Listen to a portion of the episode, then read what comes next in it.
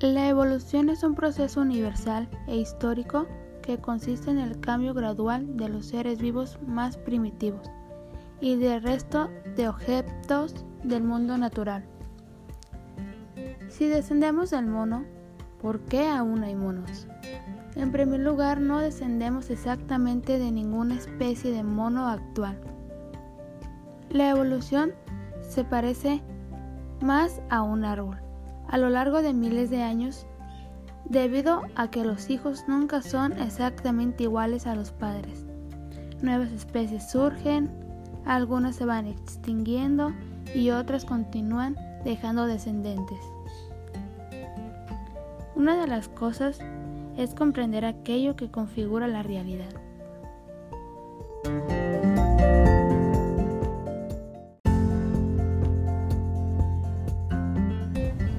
Como todos sabemos, la evolución tiene muchas partes, muchas teorías.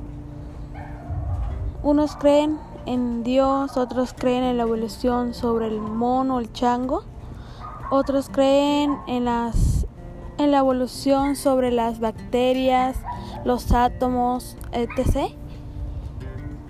Pero todos sabemos que todo ha evolucionado demasiado tanto los seres humanos, la tecnología, plantas, animales, todo evolucionado hasta el día de hoy.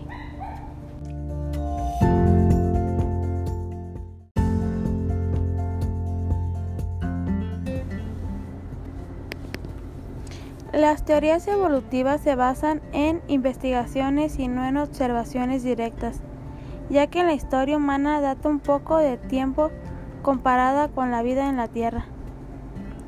Así los fijistas decían que los seres vivos fueron creados inmutables e independientes unos de otros, mientras que los transformistas establecieron parentescos entre organismos y postularon la relación entre las especies.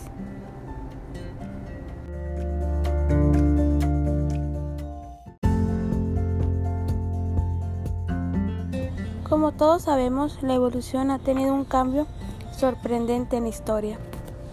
Tanto como los animales, las plantas, los seres humanos han evolucionado y cada quien de diferente forma. Por ejemplo, la jirafa tuvo que evolucionar para poder alcanzar la comida de las copas de los árboles altas.